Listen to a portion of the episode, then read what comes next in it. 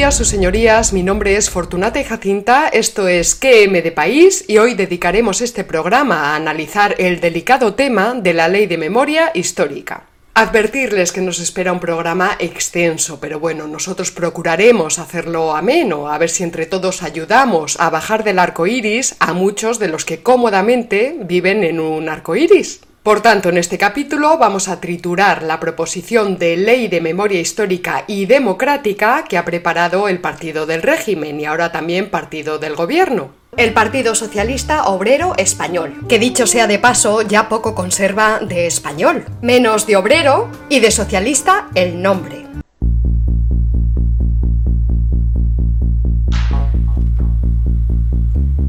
Dicha proposición fue presentada por el PSOE el pasado 30 de julio de 2019 en el Congreso de los Diputados, con el objetivo de ampliar la controvertida Ley 52-2007, que entró en vigor el 28 de diciembre de 2007. Ley por la que supuestamente se reconocen y amplían derechos y se establecen medidas a favor de quienes padecieron persecución o violencia durante la guerra civil y la dictadura. En este canal hemos denunciado en varias ocasiones que lo que pretenden estos señores, dichos sin rodeos, es manipular ideológicamente determinados materiales históricos para establecer por ley una historia oficial de España. Pero verán sus señorías, las verdades históricas no se votan. Y si los españoles admitimos que una determinada versión de la realidad puede ser sancionada en el Parlamento bajo una ley con aplicación penal, habremos de hacer el esfuerzo, digo yo, de conocer al menos los riesgos que tal insensatez De manera que en el programa de hoy trataremos de evidenciar los objetivos reales que se persiguen, pues no seamos ingenuos, lo de exhumar el cadáver de Franco encierra fines mucho más ambiciosos. Es la punta del iceberg, nada más. Así que vamos a empezar contextualizando brevemente esta controversia.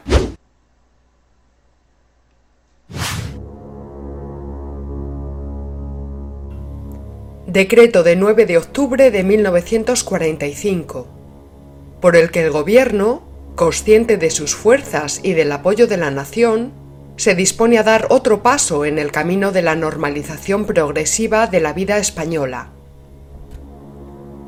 Gracias a este decreto se concedió indulto total a los condenados por delito de rebelión militar y otros, cometidos hasta el día 1 de abril de 1939.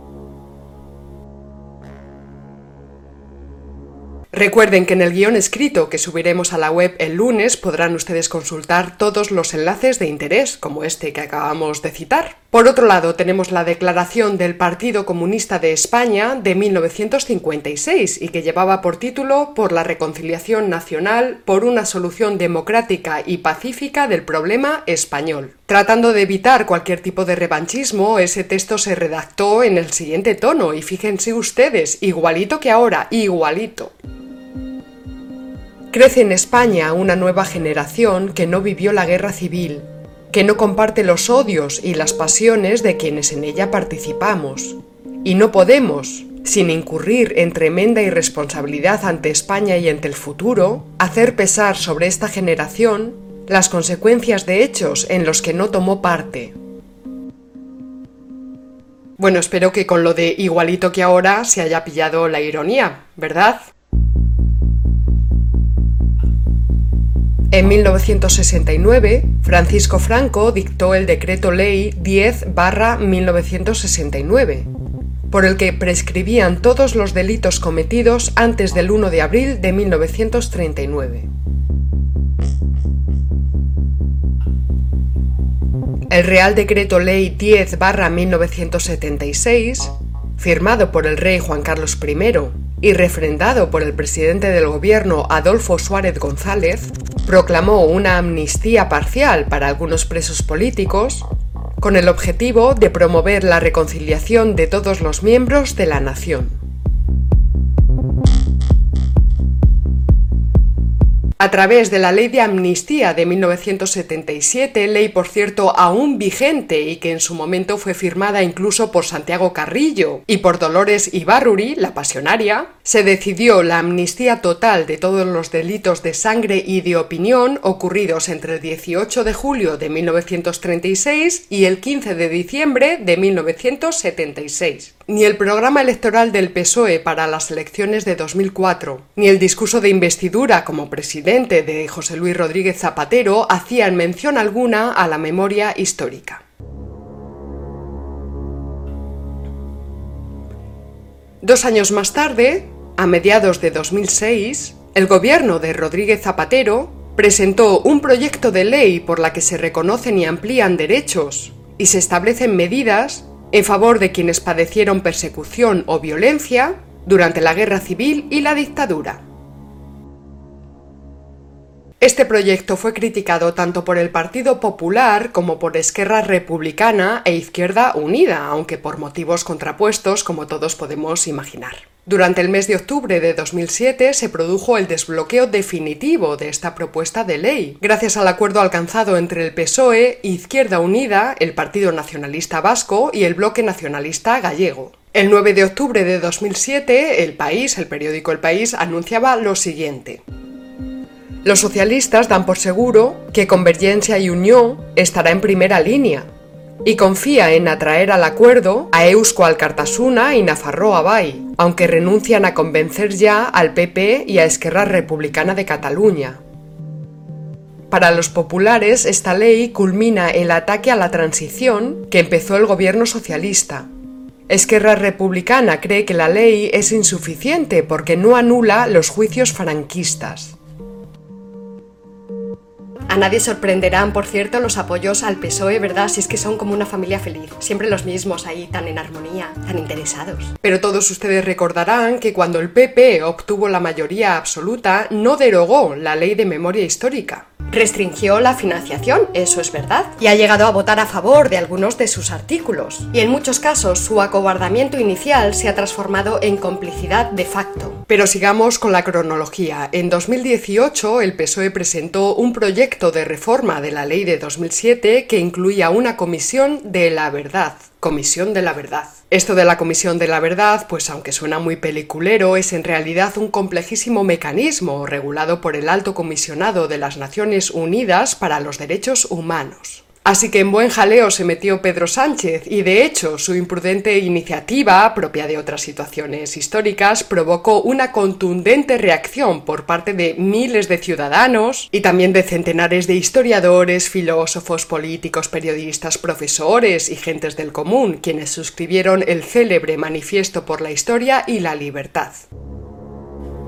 En él afirmaban que el proyecto vulnera el principio de la verdad documentada de la historia, como demuestra el mero hecho de que esa única versión quiera imponerse por la fuerza del Estado, al ser incapaz de sostenerse en un debate de investigación serio, libre e independiente.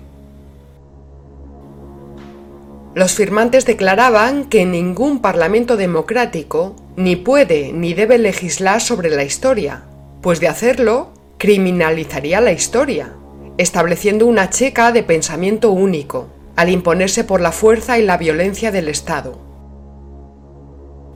Y continuaba. Con la implantación de una comisión de la verdad, amenaza con penas de cárcel, inhabilitación para la docencia y elevadas multas a quienes mantengan opiniones divergentes a la verdad única. La destrucción y quema de las obras o estudios declarados no gratos y la expropiación destrucción o transformación de una buena parte del patrimonio histórico-artístico de la etapa más reciente de España.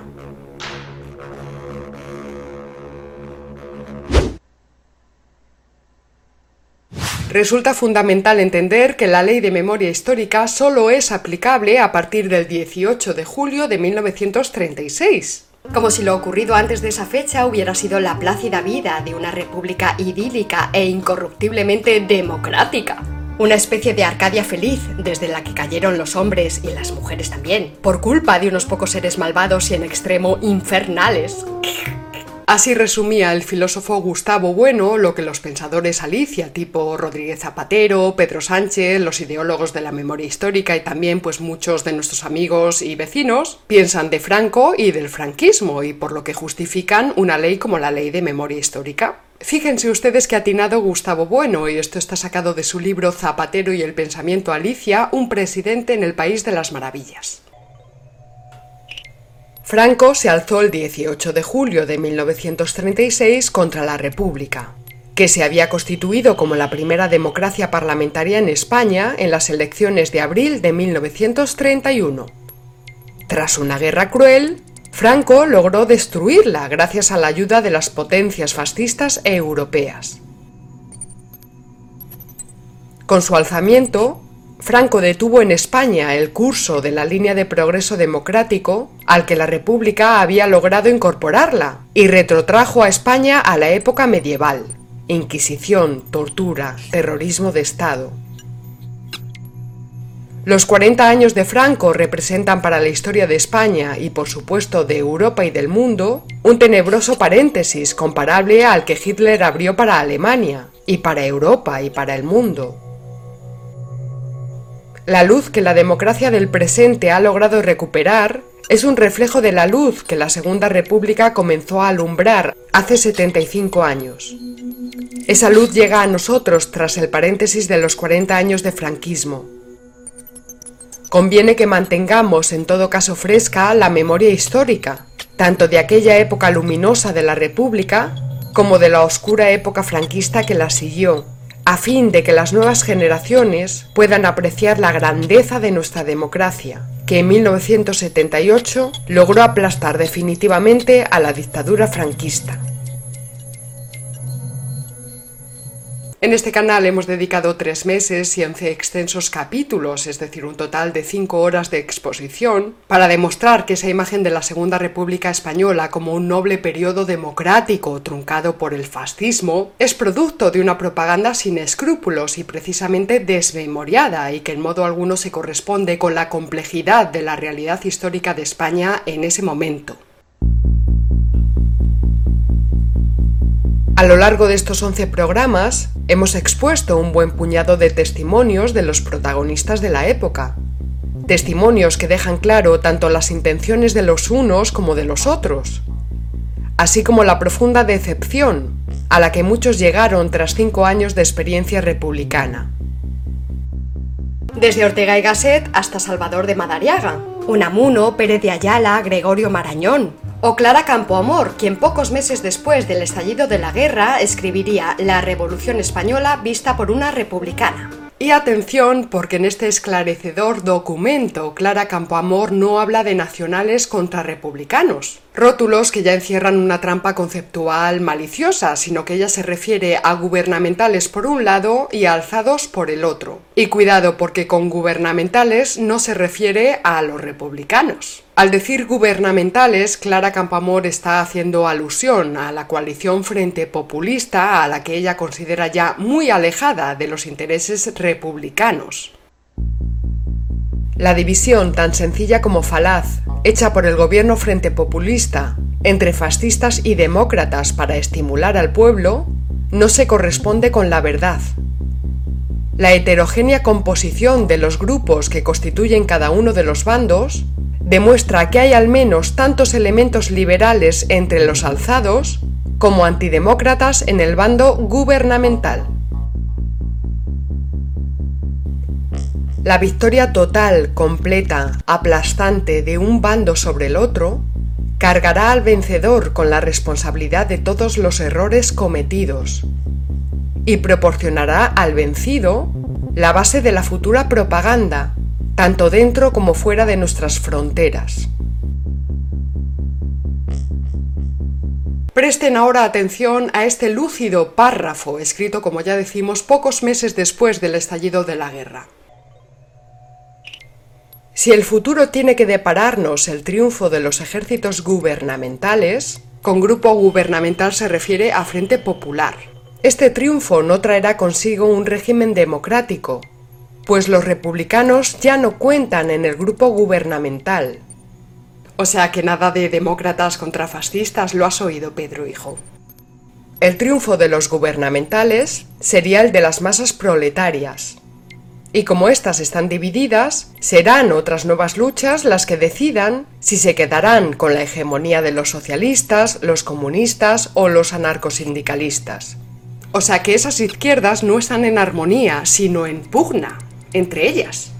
Pero el resultado solo puede ser una dictadura del proletariado, más o menos temporal, en detrimento de la República Democrática.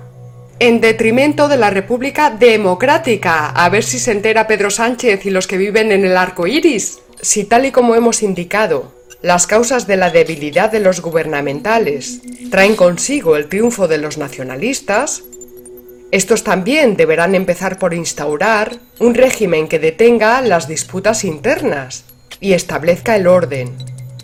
Este régimen, lo suficientemente fuerte como para imponerse a todos, solo puede ser una dictadura militar.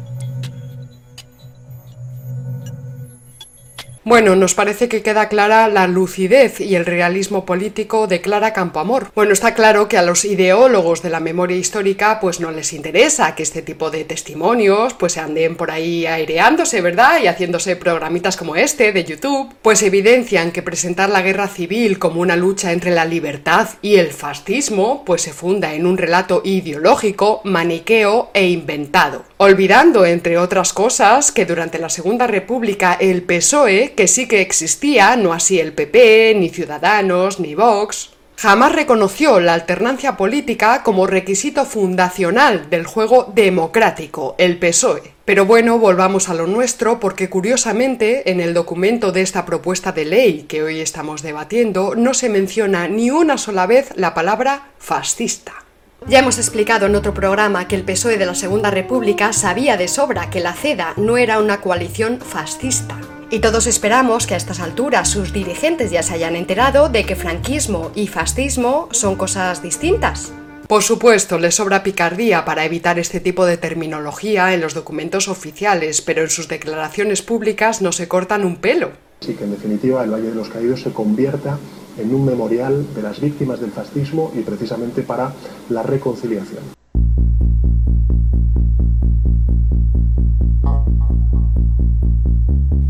Ada Colau llega a llamar facha al capitán Cervera, considerado por todos sus coetáneos propios y extraños como un héroe de la guerra de Cuba y que murió ni más ni menos que en 1909. Pero Ada Colau, amparándose en la ley de memoria histórica, ha retirado su placa de una calle de Barcelona. Recuerden, sin embargo, que la ley de memoria histórica solo es de aplicación desde el 18 de julio del 36 en adelante.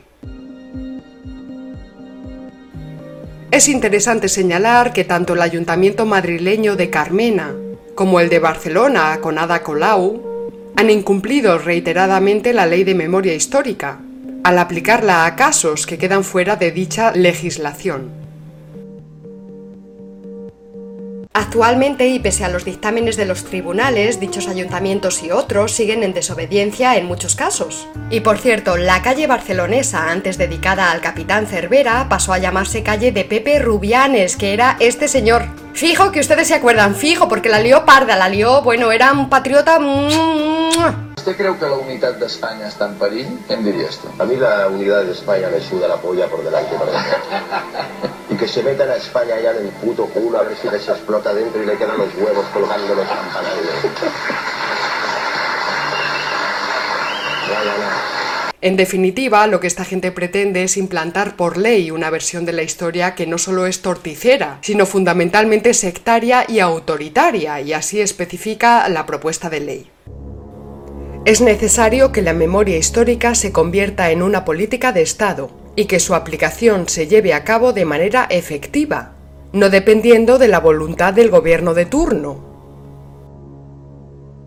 Es decir, que tal cosa hay que hacerla sí, sí o sí, como especificaba la ministra de Justicia, Dolores Delgado.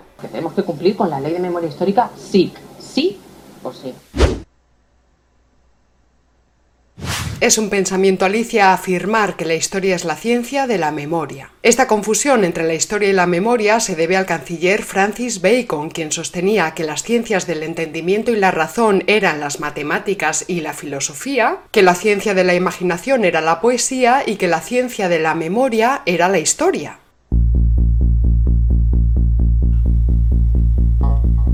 Esta distinción de Bacon fue incorporada por Diderot y d'Alembert en la enciclopedia francesa, y tal incorporación hizo época y por tanto tuvo mucha repercusión, a pesar de su falta de rigor. La memoria es una facultad psicológica personal y por ello es individual, episódica y biográfica. Y la memoria individual difícilmente puede dejar de ser interesada y parcial, la historia, en cambio, se construye desde el entendimiento y la razón a partir de dos clases de objetos, las reliquias y los relatos. Es decir, los historiadores trabajan con los archivos, los documentos y los monumentos. Y cuando los buenos historiadores, claro está que no todos están por la labor, ¿verdad? Pero bueno, cuando los buenos historiadores son capaces de superar la memoria personal y subjetiva, confrontando unas memorias con otras, entonces son capaces de ofrecer conocimientos objetivos y no meramente subjetivos. Y así lo explica Gustavo Bueno. Sin temor a exagerar, cabría afirmar que la historia, en lo que tiene de ciencia, consiste mucho más en destruir la memoria histórica que en incorporarla, asumirla o representarla como tal. Y la prueba de esta afirmación es bien sencilla. El contraste, cuya necesidad nadie niega, entre los diferentes testigos, el contraste de las diferentes memorias históricas, ya no es un contenido de la memoria histórica. Porque no es la memoria la que actúa cuando se cotejan dos o más memorias históricas de testigos diferentes, el cotejo, contraste, confrontación, etc., entre los diferentes testimonios o memorias históricas es asunto del entendimiento y de la razón.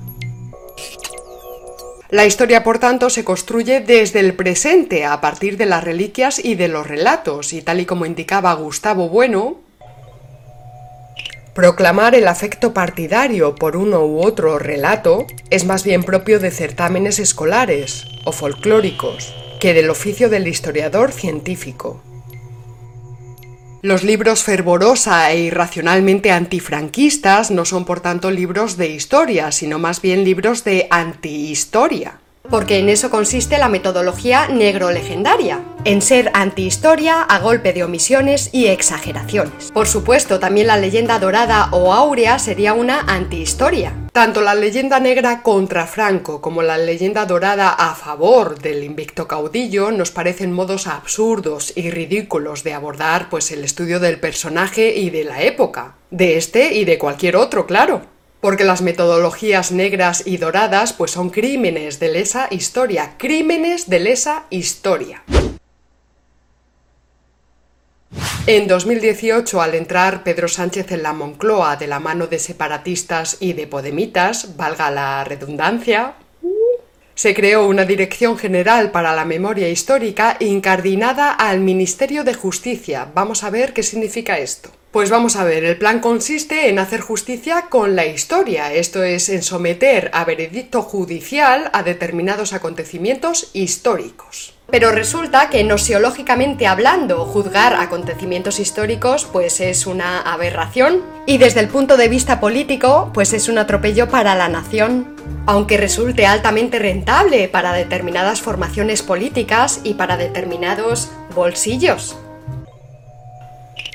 Como dice Gustavo Bueno, el Tribunal de la Historia es solo una imagen que se le aparece a Alicia al otro lado de su fantasmagórico espejo. Querer juzgar hechos históricos es como querer ser Dios. Juzgar no solo sobre los vivos, sino también sobre los muertos es locura y necedad. Amén de complejo de Jesucristo. Esto es lo que le pasó a Baltasar Garzón, el juez estrellado que quiso condenar a Franco desde su tumba. Para Masinri se habla de derecho a la verdad, la justicia y reparación de las víctimas de la guerra civil y la dictadura, así como crear las condiciones de garantías de no repetición. Como si la represión franquista pudiera siquiera repetirse. En ese caso son presos del famoso dicho popular que reza, quien no conoce la historia está condenado a repetirla. Como si la memoria histórica garantizase un conocimiento objetivo de, la historia. O como si los acontecimientos de la historia tuvieran lugar a causa del desconocimiento de los hombres. Pues aunque solo sea por el principio de los indiscernibles, la historia nunca se repite, es absurdo e imposible. Dicen los socialistas en su propuesta de ley que después de 40 años de democracia, España debe revalidar su apoyo a los valores democráticos. Es decir, después de 40 años de democracia, estos señores piden más democracia. Es decir, más oligarquía de partidos, más partitocracia coronada. Y por qué no, más corrupción delictiva y no delictiva también. Y por eso hay que reconocer la memoria de quienes lucharon por la libertad y la democracia, a fin de desterrar definitivamente de nuestra sociedad el franquismo y todo lo que representó, es decir, aparte de falsificar los orígenes de la guerra civil y de maquillar su propia responsabilidad en la misma, los del PSOE aseguran que hay que descornarse para que nuestra sociedad libre y democrática no quede ni un solo átomo de franquismo. Porque vamos, está petado de franquistas esto. Hay que desfranquistizar España, empezando por el Valle de los Caídos, porque el franquismo es la negación de los supremos valores de la sacrosanta. Democracia y de la sublime libertad.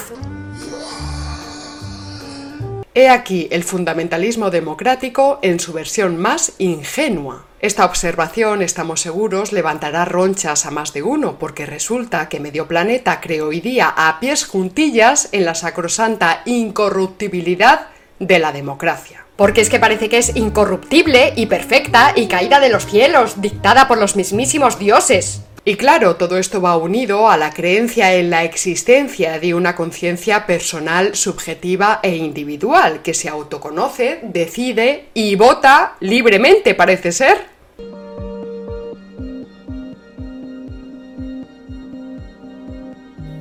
Aprovechando esta triste ingenuidad de muchos votantes, partidos como PSOE o Podemos se presentan como la encarnación misma del interés del pueblo, asegurando tener las claves para una sociedad justa y permitiéndose condenar cualquier periodo histórico donde no gobernasen ellos, desde Isabel I de Castilla hasta los gobiernos democráticos de la derecha, por muy democráticos que sean.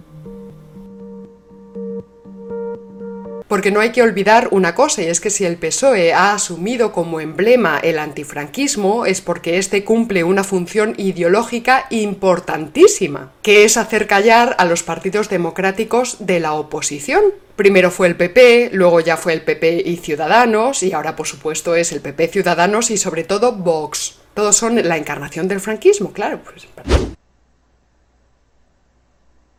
en estos días previos a la exhumación de los restos de Franco, todos hemos podido comprobar, incluido el célebre actor Antonio Banderas, cómo la memoria histórica ha venido a ser como un retro antifranquismo morboso. Que si el cadáver de Franco sale del Valle de los Caídos, que si no sale.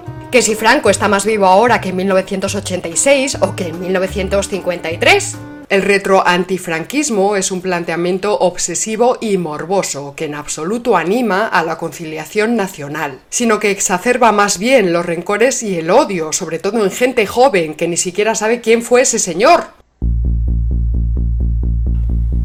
Por ejemplo, el retroantifranquismo de Juan Luis Cebrián el mandamás de Prisa, director fundador del diario El País y actual presidente de honor de dicho periódico, le permitió decir majaderías tan solemnes como que la guerra civil llegó a durar 40 años. Se cae siempre en la trampa de referirse al franquismo en términos maniqueos y simplistas, ya sea de un lado o del otro. Pero lo cierto es que no hubo ninguna ruptura en esa transición que ahora se quiere reivindicar, sino más bien una evolución y una transformación bien pautada, y aprovechando que hemos citado a Cebrián, pues no estará de más ponerle como ejemplo de esa transformación del franquismo en la socialdemocracia que el propio Cebrián representa. Pero bueno, a ver si podemos dedicarle un capitulillo completo, que la cosa merece, merece. Uno de los argumentos de los defensores de la memoria histórica es evitar la exaltación de los crímenes franquistas. Parecen estar ciegos a una realidad aplastante, y es que la absoluta mayoría de los españoles se encuentran muy lejos de ese tipo de reivindicación. El ciclo histórico del franquismo está cerrado porque la transición abrió un ciclo nuevo. Como mucho podría hablarse de un franquismo sociológico, pero la verdad es que no existe a día de hoy ningún movimiento con la suficiente fuerza como para intentar siquiera la implantación política de un franquismo de Estado en la actualidad. El otro gran argumento de estos memorialistas es que dado que la historia la escriben supuestamente los vencedores, pues es necesario contar esa parte de la historia que aún no ha sido contada. Pero de verdad se atreverán a sostener que hoy día impera la historia escrita por los vencedores? ¿En serio? ¿Con qué cinismo puede uno afirmar tal cosa cuando hace décadas que nombrar a Franco es como mentar a la bicha, al demonio, a Satán? En tal caso, nuestros museos, cines, escaparates de librerías y concursos literarios pues estarían repletos de demostraciones de admiración hacia el régimen franquista. Pero resulta que la posición hegemónica hoy día en los ámbitos académicos, políticos, periodísticos y artísticos de toda España es justo la contraria. Para nuestras autoproclamadas izquierdas, administradoras absolutas de la moral y de lo políticamente correcto, o se es un antifranquista declarado o necesariamente se es franquista. O se odia al PP o se es franquista. O se escupe a la bandera española o se es franquista. La demonización de Franco va conjugada con la glorificación de la Segunda República como régimen democrático ejemplar. Es decir, la leyenda negra retro-antifranquista va conjugada con la leyenda dorada retro-segundo republicanista. Retro-segundo republicanista. Este Franco no es un Franco examinado con rigor histórico, sino una figura caricaturesca y siniestra construida desde el odio y el resentimiento. Por eso tal antifranquismo, además de cobarde por retrospectivo, pues resulta que es irracional, sobre todo irracional. Como es irracional la exaltación que se hace de la Segunda República como quinta esencia de la democracia o del buen gobierno, la ley de memoria histórica no responde propiamente a intereses historiográficos o científicos, sino más bien a intereses de determinados partidos políticos. Lo repetiremos cuantas veces haga falta. Cuando el Partido Popular ganó las elecciones en 1996, tanto PSOE como Izquierda Unida, pero también el Partido Nacionalista Vasco y Esquerra Republicana de Cataluña, recordaban una y otra vez que Manuel Fraga Iribarne, fundador de Alianza Popular, había sido ministro de Franco.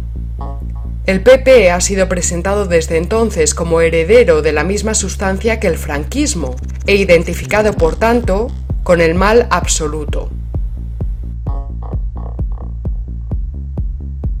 Aunque hoy día este lugar lo ocupa en concepción de la progresía, pues más bien el grupo Vox, la extrema extrema derecha que decía una ministra. Porque lamentablemente hoy día nuestras autoproclamadas izquierdas y por supuesto los separatistas pues tienen una concepción negro legendaria tanto del franquismo como de la historia de España en general. Pues asocian al nacionalcatolicismo tanto con Franco como con los reyes católicos y reducen toda la acción imperial española a una pura depredación genocida. Desde esa perspectiva entienden que España y democracia, así como España y libertad, son términos antagónicos y de ahí surge el espeluzne que les causan los símbolos nacionales.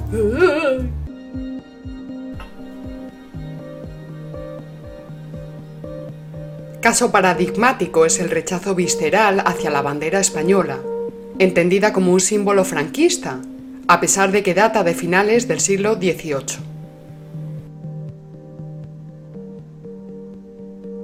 No obstante, el PP se avergüenza de ser derecha y prefiere llamarse centro. Por eso Aznar, ya desde su primera legislatura, reivindicaba a Manuel Azaña como un gran demócrata, y de hecho trataría de convertir a la derecha española en antifranquista militante. Esta actitud es lo que el historiador español Ricardo de la Cierva llamó derecha de Edipo.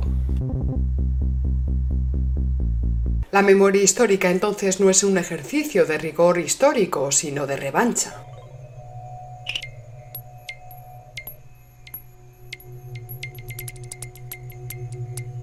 Aunque es cierto que el actual PSOE no es el PSOE de Largo Caballero o de Negrín, y el Partido Comunista de España de José Díaz, Vicente Uribe o la Pasionaria, tampoco tenía nada que ver con la Izquierda Unida que se situaría en la socialdemocracia, o en el izquierdismo indefinido más infantil e ingenuo. Y de hecho, el Partido Comunista Español renunció al leninismo en 1979. El PSOE actual, reinventado por las socialdemocracias europeas tras jubilar al PSOE en el exilio, al que llamaron histórico, querría salvar también el ridículo de que el tal PSOE no hizo nada absolutamente en el interior durante los años del franquismo. Nada. Historiográficamente hablando, por tanto, resulta patético querer sustituir la historia por la venganza. Políticamente hablando, sin embargo, la ley de memoria histórica sirve a intereses de partido muy claros, como puede ser el hecho de borrar la culpa del PSOE como principal responsable del hundimiento de la República y del estallido de la guerra civil, y transferirle esa culpa a Franco. De este modo se blanquea su pasado y se legitima su presente y su futuro de cara a emprender la derrota definitiva de la monarquía. Porque no olvidemos que uno de los objetivos más ambiciosos del PSOE desde hace décadas es la instauración de una república federal, república que haría las delicias de los separatistas y desmantelamiento de la propia existencia de España como nación que haría las delicias de unos y de otros, y de los de más allá también.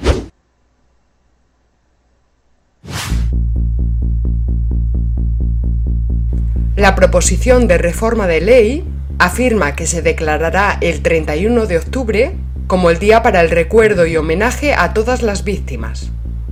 Pero todas las víctimas no son todas las víctimas de la guerra civil, sino solo las víctimas del golpe militar y de la dictadura. Con lo cual, implícitamente y de manera vergonzante, se está haciendo una distinción entre víctimas de primera y víctimas de segunda clase. Los ideólogos de la memoria histórica se refieren a las ejecuciones realizadas en la zona frente populista como actos de arrebato popular, comportamientos de desahogo espontáneo por parte de algunos incontrolados ante quienes las autoridades se sentían impotentes. Pero es que incluso realidades apabullantes como las checas o los miles de asesinatos de curas y monjas quedarían justificadas, pues sus acciones se marcaban dentro de la supuesta lucha a muerte para liberar a España y al mundo del fascismo.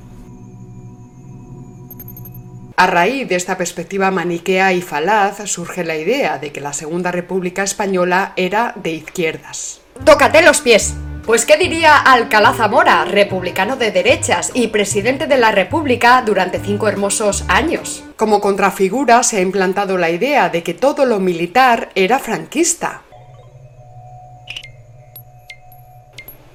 Desde este punto de vista, todas las ejecuciones practicadas por el bando nacional son interpretadas como nacidas del frío cálculo militar, con el objeto de exterminar al enemigo.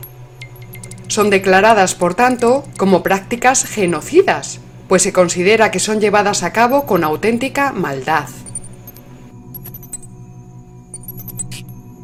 Dicho de otro modo, según los historicistas, la represión en la zona nacional se debió al Estado y por ello resulta en todo punto condenable, mientras que la represión en la zona frente populista se debió al impulso natural y espontáneo del pueblo y por ello quedaría moralmente justificada.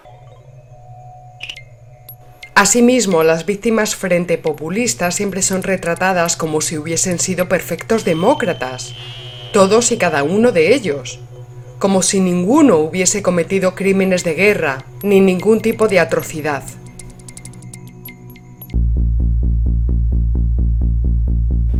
Huyendo de exageraciones y omisiones, el sacerdote pacense Ángel David Martín Rubio ofrece unas cifras más o menos realistas acerca de la represión ejercida durante la guerra civil por ambos bandos. Y atención, esto es importante porque no hablamos de muertos en combate. Según su estudio, en la zona frente populista, la represión produjo unos 60.000 muertos y aproximadamente 56.000 en la represión de la zona nacional. A esto hay que añadir entre 20.000 y 30.000 víctimas en la represión de posguerra, represión que llevaron a cabo los vencedores y que se extendió por toda España. Conforme avanzaba la guerra, la represión frente populista fue menguando y obviamente quedó reducida a la nada tras la derrota final. Enseguida los memorihistoricistas invocan a las administraciones educativas para que adopten medidas didácticas y pedagógicas en el tratamiento escolar de la memoria histórica. Por si acaso no fuera suficiente con lo que ya tenemos, el proyecto de ley informa de que las universidades fomentarán aún más la ideología de memoria histórica. Las universidades fomentarán en todos los ámbitos académicos la formación, docencia e investigación en materia de memoria histórica. Así que no hay dolor, más madera, más ideología, más memoria histórica, más democracia, más madera, más madera. Que nadie se lleve a engaño, pues ya lo hemos dicho, todo esto de la memoria histórica responde más bien a intereses de partido que a intereses de la nación o de la ciudadanía en general. Y por supuesto, en pos de tales intereses es muy importante controlar la educación de las futuras generaciones, así como la mentalidad de los adultos y de los posibles votantes. Lo más lamentable es que se está utilizando oportunamente el sufrimiento de muchas familias españolas para apelar a la cuestión sentimental, pues efectivamente todas las víctimas merecen un trato digno y en la medida en que puedan resolverse los enterramientos en fosas comunes, pues todas las acciones son bienvenidas. El problema es que el Estado siempre ha dispuesto de los medios técnicos necesarios para la exhumación y para el control de estos asuntos, cosa relativamente sencilla, pero que actualmente no se hace. ¿Y por qué no se hace? Pues porque la Ley de Memoria Histórica otorga subvenciones con dinero público a distintos grupos y asociaciones para que lleven a cabo dichas investigaciones, fomentando así el clientelismo. Para los memoriosos políticos, el franquismo solo fue tres cosas, represión, represión y represión. Y en sintonía con la ideología dominante de nuestro presente, la propuesta de reforma de ley del PSOE incide en la necesidad de denunciar la represión padecida por las mujeres durante la Guerra Civil Española y la dictadura franquista. Y así continúa el texto de la propuesta de ley.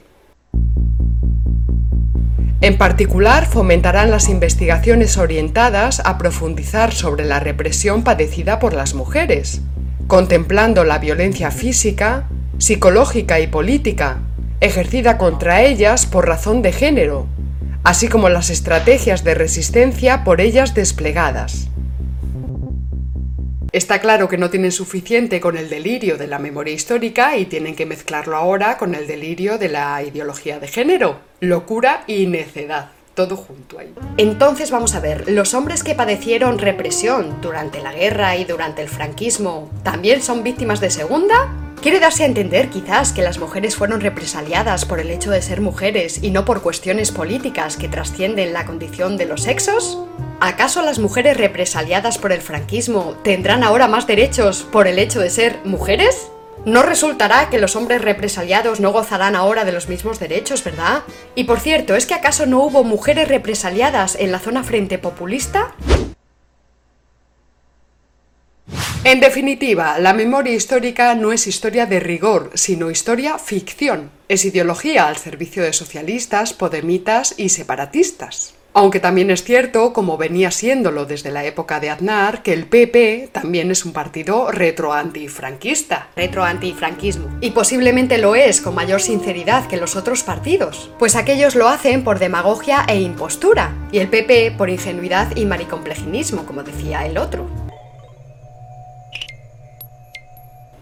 El resentimiento ha llegado a tal punto que uno de los medios más afines a la ideología de la memoria histórica, La Sexta, la televisión del multimillonario trotskista Jaime Roures, que al fundarse contó con la inestimable ayuda de Rodríguez Zapatero, retransmitió un documental ficción titulado Si la República hubiese ganado la guerra. La Ucronía presentaba una España en la que todo siguió marchando razonablemente bien tras la victoria del Frente Popular en las elecciones del 36. Y al alcanzar los años 70, los guionistas fantaseaban con la llegada de un Estado federal.